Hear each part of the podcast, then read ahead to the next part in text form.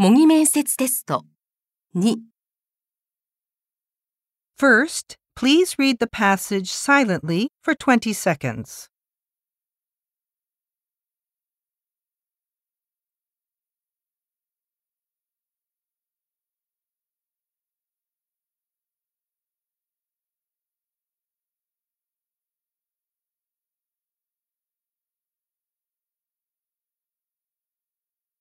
Now, please read it aloud.